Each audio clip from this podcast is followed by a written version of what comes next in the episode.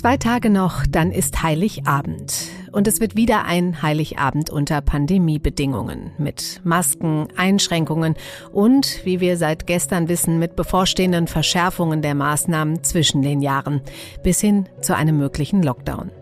Denn nach Delta steht die nächste Corona-Variante vor der Tür, Omikron, und droht uns zu überrollen. Mit welchen Gedanken und Gefühlen gehen die Menschen dieses Jahr in die Weihnachtszeit? Wie haben sie sich verändert und mit welchen Wünschen und Hoffnungen starten sie ins neue Jahr? Diesen Fragen möchten wir heute im FAZ-Podcast für Deutschland einmal nachgehen und mit Menschen darüber sprechen, die vielleicht sonst nicht so oft zu Wort kommen. Heute ist Mittwoch, der 22. Dezember und ich bin Katrin Jakob. Schön, dass Sie dabei sind.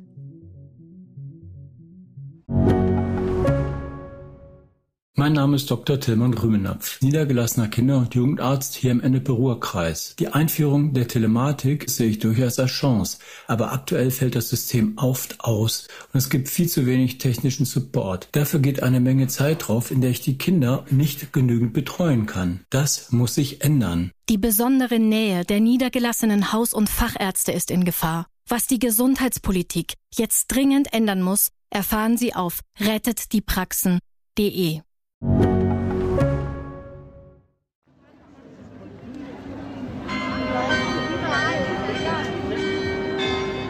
Diese Woche war ich auf dem Weihnachtsmarkt hier bei uns in Frankfurt. Es war leerer als sonst, das schon, aber es waren schon Menschen unterwegs. Glühwein trinken, Karussell fahren, Wurst essen.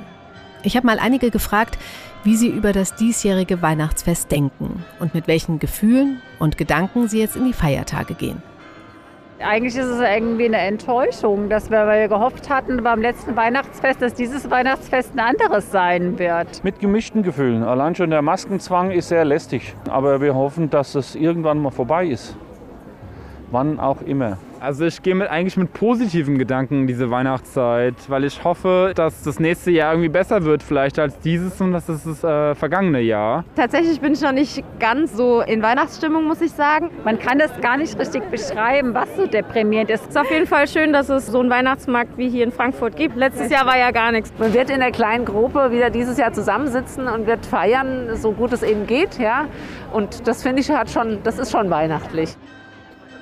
Ja, gemischte Gefühle sind da unterwegs. Frust, aber auch Hoffnung. Und gestern gab es für alle, die sich auf ein Stück Normalität gefreut hatten, nochmal einen Dämpfer. Ab dem 28. Dezember gibt es wieder Kontaktbeschränkungen. Clubs und Diskos müssen schließen. Es darf nicht getanzt werden. Großveranstaltungen müssen ohne Publikum stattfinden. Das sind die Beschlüsse von Bund und Ländern in Kurzfassung. Und natürlich wird wieder wild diskutiert. Ist das genug oder zu wenig? Alarmismus oder endlich mal der Versuch, einen Schritt voraus zu sein? Bei all dem Gepolter gehen oft die unter, die direkt betroffen sind, die ganz nah dran sind. Und die wollen wir heute mal zu Wort kommen lassen. Da ist zum einen ein Intensivpfleger, der gerne anonym bleiben möchte. Ihn habe ich zu Beginn unseres Gesprächs gefragt, wie es ihm eigentlich geht. Weihnachtsstimmung habe ich nicht. Müde bin ich, aber es geht noch. Sagen wir es so, wie es ist. Hm. Mit welchen Gefühlen gehen Sie denn jetzt in die Weihnachtszeit? Mit welchen Gedanken? Dass es besser gewesen wäre, wenn die Bundesregierung einen Lockdown beschlossen hätte, weil so sich Omikron jetzt einfach während der Weihnachtszeit komplett überall verbreiten kann und wir danach wieder nächstes Jahr ein riesengroßes Chaos hatten, so wie letztes Jahr. Damit gehe ich und meine Kollegen in die Weihnachtszeit. okay.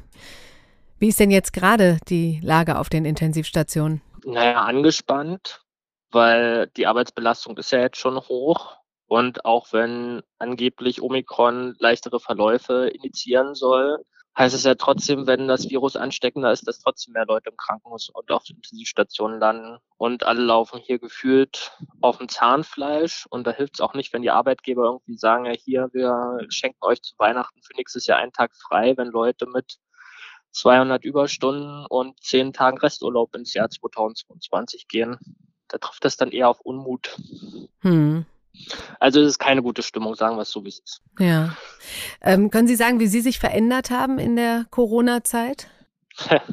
auf alle Fälle nicht zum Guten. Obwohl das Notfallmanagement und die Intensivpflege hat sich äh, quasi zum Guten verändert, einfach allein durch die Erfahrung heraus. Aber ansonsten, es fehlen natürlich die sozialen Kontakte. Man ist eher unter sich geblieben die ganze Zeit und das merkt man jetzt langsam auch und es ist einfach, man ist müde. Und ich, hab, ich befürchte jetzt schon, dass mein Urlaub nach Schweden im März ins Wasser fällt und das bereitet mir jetzt gerade nicht große Freude. Hm, das kann ich verstehen. Ja. Wie verbringen Sie denn Heiligabend? Mit meiner Freundin und eventuell ihren Eltern und ähm, sonst alleine. Okay, aber Einfach, weil das alles andere zu heikel ist.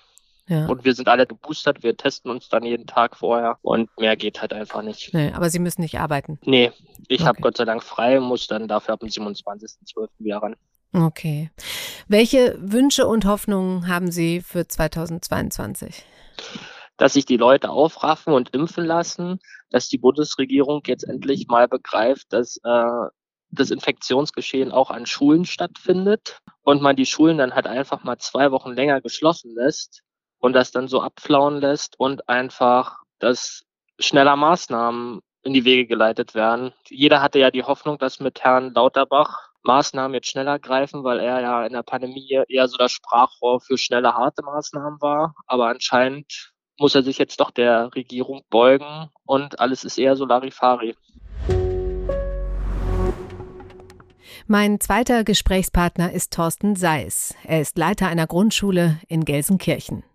Auf meine Frage, mit welchen Gefühlen er jetzt in die Weihnachtszeit geht, sagt er, ich habe da gemischte Gefühle. Da ist ähm, ja ein eventueller Lockdown nach den Ferien wieder ähm, vor der Tür steht und wir die Schüler nicht wirklich richtig gut beschulen können.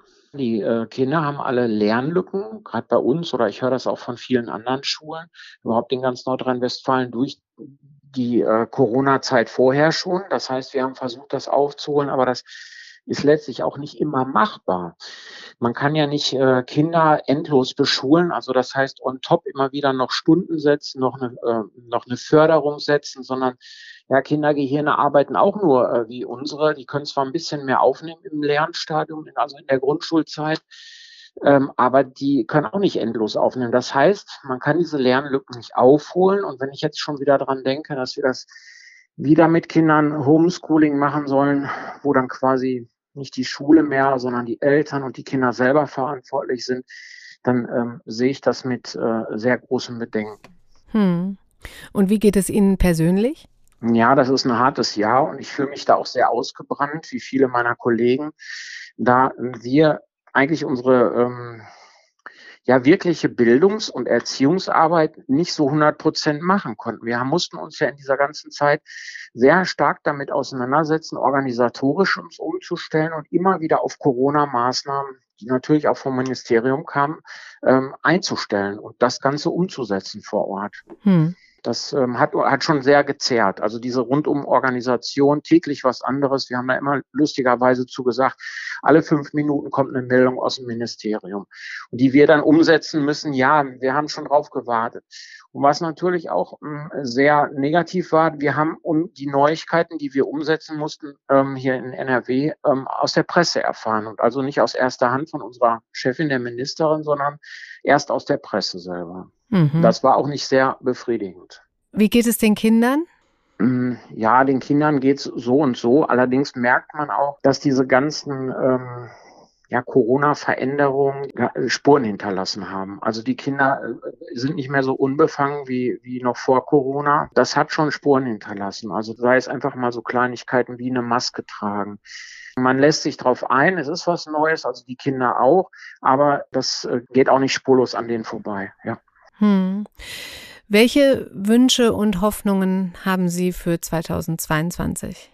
Ich könnte ja jetzt sagen, ich wünsche mir, dass Corona für uns in der Schule vorbei ist. Aber das wird nicht funktionieren.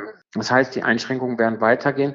Meine Wünsche wären, es so einfach und so wenig belastend für die Schülerinnen und Schüler zu machen. Also das ist wirklich so zu gestalten, dass die Kinder sich auf das, was wir eigentlich mit denen machen und was wir denen beibringen wollen, konzentrieren können und so auf ihr eigenes Lernen auch wieder so in den Mittelpunkt gerät. Hm. Und persönlich? Ja, ich, ich, würde mir, ich würde mir wünschen im Team, dass wir wieder uns konzentrieren können darauf und mehr Zeit dazu finden, Schulentwicklung zu betreiben. Das ist ja ein ganz wichtiger Baustein, um unsere Schule, die, die jetzt auch im Brennpunkt liegt in Gelsenkirchen, wieder so ein bisschen für die Kinder äh, nach vorne zu bringen. Denn die Maßnahmen, die wir da treffen in der Entwicklung, die wir pädagogisch umsetzen wollen, die müssen wir ja auch durchdenken vorher und müssen dann ähm, das im Nachgang dann realisieren. Und dieses Denken, da blieb uns in Corona immer sehr wenig Zeit. Und das wünsche ich mir fürs neue Jahr, dass wir da mehr Zeit finden für. Sind Sie da ganz optimistisch? Also schauen Sie positiv in die Zukunft? Ich glaube, uns geht's noch ganz gut. Also wir haben ein festes Einkommen und ähm, haben zwar auch Herausforderungen, aber ich glaube, dass es Menschen in Corona auch viel, viel schlechter geht im Moment. Und das zerrt auch an denen und äh, da kann man auch nicht sagen, nee, das mache ich nicht. Ich glaube, das ist eine ganz gesellschaftliche Aufgabe, das zu überwinden und dem, das Ganze jetzt ähm, auch zu stemmen. So, und ich denke auch, man lernt immer wieder an Herausforderungen und wächst und wird stärker daran. Und ich denke, das ist so, eine, so ein positiver Aspekt, den man als Perspektive daraus gewinnt. Dann wünsche ich Ihnen erstmal, dass Sie jetzt in, den, in der Ferienzeit ein bisschen Kraft schöpfen können. Haben Sie Zeit dafür?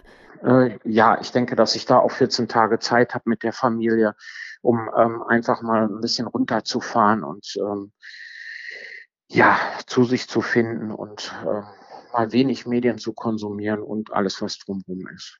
Ich hoffe, das klappt.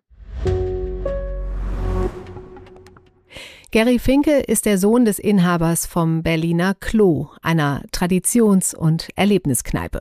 Wie es ihm geht? Es fällt ihm schwer, dafür die richtigen Worte zu finden.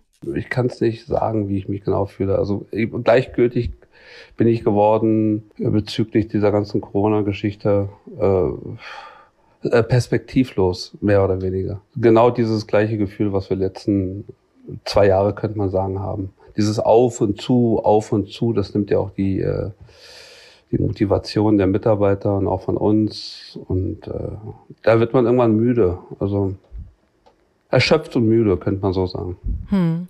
Und ähm, mit welchen Gedanken gehen Sie jetzt in diese Weihnachtszeit? Dass es ab Januar nicht besser wird. Ich denke, die ersten zwei, drei, vier Monate werden schon nicht so einfach sein. Es ist auch eine Art Frustration. Wir hatten uns zwei riesen Luftwäscher, also wirklich die Bentleys unter den Hochleistungsluftreinigern gekauft.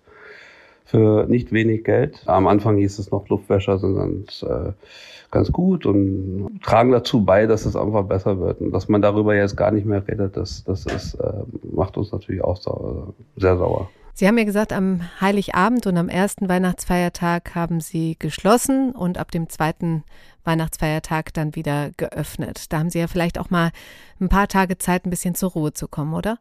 Also Ruhe ist nie wirklich, weil, weil ähm, wie ich es Ihnen gesagt habe, das ist ja so eine äh, ständige, man wacht auf, man, man liest die Nachrichten und dann ändert sich ja immer etwas. Es ist ein anderes Weihnachten. Also ganz ehrlich, ich habe viele Leute auch gefragt, die meisten, auch aus, aus, meinem Freundeskreis und auch Familie, die fühlen sich überhaupt nicht nach Weihnachten dieses Jahr. Gar nicht. Dieses typische Weihnachtsgefühl, mal mit der Familie zu sein, alles Schneefeder sowieso, äh, ist ja egal, aber dieses Corona hat das schon verzerrt, das, äh, das, das Gefühl für Weihnachten. Welche Wünsche und Hoffnungen haben Sie denn für 2022? Schon wünsche, dass man wirklich eine Richtung angibt, dass die jetzt endlich dazu sagen, okay, 2G für alle jetzt, äh, zum Beispiel jetzt, dass man das nicht wöchentlich oder jede zwei Wochen irgendwie ändert oder den Leuten halt wirklich keine Perspektive gibt. Das sind so meine Wünsche dass man auch gegebenenfalls auch da, wo es wirklich kritisch ist, die Geschäfte oder die Läden auf jeden Fall mal auch besser kontrolliert, dass auch letztendlich äh, alle sich an diese Regeln halten. Das ist für mich schon sehr wichtig. Aber nicht der eine macht so und der andere macht so und in dem Bundesland machen die so und wenn die von anderen Bundesländern zu uns nach Berlin kommen, wissen sie auch nicht, wie die Gesetze zurzeit da sind. Also es ist ein Chaos, ein reines Chaos. Hm die sind alle realitätsfremd in meinen Augen, die viele Politiker. Die, die sind nicht im echten Leben mit drin und wissen nicht, wie das wirklich abläuft bei den Menschen. Gerade bei uns, wenn ich die Mitarbeiter sehe jetzt seit zwei Jahren oder sowas, gerade in der Gastro auch, was kriegen die da 65 Prozent Kurzarbeitergeld und alle solche ganzen Geschichten. Das kann ich nicht ganz verstehen, weil der Beruf letztendlich auch von den Trinkgeldern lebt. Aber wenn die natürlich keine Trinkgelder äh, verdienen, äh, dann sollte man da schon so fair sein und denen wenigstens 100 Prozent geben für diese schwere Zeit. Für Künstler und Schauspieler ist die Corona-Zeit besonders schwer. Monatelang durften sie nicht arbeiten, dann unter schwersten Bedingungen.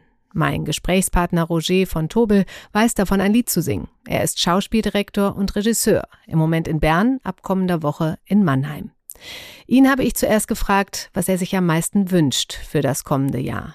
Also ich wünsche mir für 2022 auf jeden Fall, dass sich das, was sich gerade abzeichnet, nicht eintreten wird und wir mit äh, einem blauen Auge davonkommen, also keinen Lockdown, keine Verschiebungen, Veränderungen und ein erneutes Abtauchen in Ungewissheiten und die schwarzen Löcher von dieser, die wir jetzt in den letzten zwei Jahren immer wieder erleben mussten in der Kulturindustrie, äh, nicht wieder eintreffen. Also das vor allem für 2022. Was ist das Schlimmste für Schauspieler in dieser Zeit? Dieses Nichtwissen, mit was man sich da wirklich konfrontiert sieht. Wie kann man damit umgehen? Wie kann man damit planen? Wie kann man damit leben? Das merke ich immer wieder. Also wir sind ja sozusagen eine sehr flexible Zunft, sage ich jetzt mal, also gerade im Theater, aber halt nur bis zu einem gewissen Punkt. Die grundlegende Sicherheit, dass wir das ausüben können, was wir tun, die muss gewährleistet sein. Und ich spüre bei ganz vielen äh, Kolleginnen natürlich auch Existenzängste, also nicht nur Ängste, sondern auch wirklich eingetroffene, gravierende Probleme, die da entstehen ähm, durch diese Unsicherheit, die eben überall vorherrscht. Gibt es überhaupt noch Aufträge? Selbst wenn man dürfte, will man überhaupt noch? Sollte man in Eigenverantwortung es überhaupt noch tun oder nicht? Also es fängt an, in so einer Genetik einzusickern und das finde ich fast, ähm, fast das Gefährlichste und Schlimmste. Ja. Hm, hat die Pandemie Sie verändert und wenn ja, wie? Also ich denke, dass sie uns auf jeden Fall verändert. Äh, ähm, ich hoffe nicht zum, zum Schlechten. Ich meine, es gibt auch gewisse Sachen, die man daraus ziehen kann. Also Reflexionszeit, auch wenn sie aufgedungen ist von außen, ähm, kann man ja vielleicht auch als positiv betrachten, ja, dass man vielleicht eben aus dem täglichen Wahnsinn des äh, immer äh, größer, stärker und besser ein bisschen austritt und sich hm. nochmal auf gewisse andere Sachen zurückbesinnt. Aber gleichzeitig muss ich auch sagen, also das Wagnis, da wo man sagt, Theater, gerade Theater ist sozusagen Wette mit maximalem Risiko. Immer alle acht Wochen gehen wir miteinander in den Clinch mhm. und, und, und, und, äh, und schmeißen alles in eine Waagschale, ja, auf Gedeih und Verderb. Diese, diese Bereitschaft, die, die leidet ein wenig darunter, unter der Prämisse dessen, dass man alles nochmal reflektiert, noch ein zweites Mal reflektiert, vielleicht sogar ein bisschen über die Schutzkonzepte selber nochmal nachdenkt, unsicher wird, darf ich überhaupt noch? Also Impulskontrolle ist eigentlich ein Todeswort für SchauspielerInnen und die ist natürlich jetzt gerade sehr virulent, wenn man das Wort mal so benutzen darf. Ja, die Corona-Pandemie hat Spuren hinterlassen bei den Menschen. Das haben wir gehört. Wie ist es bei Ihnen? Mit welchen Gedanken und Gefühlen gehen Sie in die Weihnachtszeit? Schreiben Sie uns gerne an podcast.faz.de. Und morgen sprechen wir hier mit einem Psychotherapeuten, der uns unter anderem ein paar Tipps gibt, wie wir die düsteren Corona-Gedanken vertreiben können. Ich bedanke mich fürs Zuhören und wünsche Ihnen noch einen schönen Abend.